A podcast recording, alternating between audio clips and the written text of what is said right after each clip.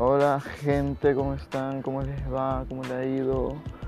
Ah, bueno, hoy es 23 del 2 de 2021, imagínense. Es, hoy ha sido un día muy sorprendente, ha sido un poco extraño. Eh, les comenzaré con un poquito ya. Eh, les contaré que en mi día a día, sobrepasando esta mierda de lo que está sucediendo, eh, hemos llegado a un, a un este, ¿cómo decirlo? A, una crisis económica en mi familia, les cuento. Em, mi hermana tiene una pequeña deuda con colombianos, imagínense. y la sorpresa es que, bueno, ya le ha estado tarudeando varias veces a los colombianos. Y mi hermana, pues, y lo que ha sucedido es que yo he estado dando la cara. Todo esto constantemente y creo que llegó el día donde tenían que sacarme la mierda. Y llegó.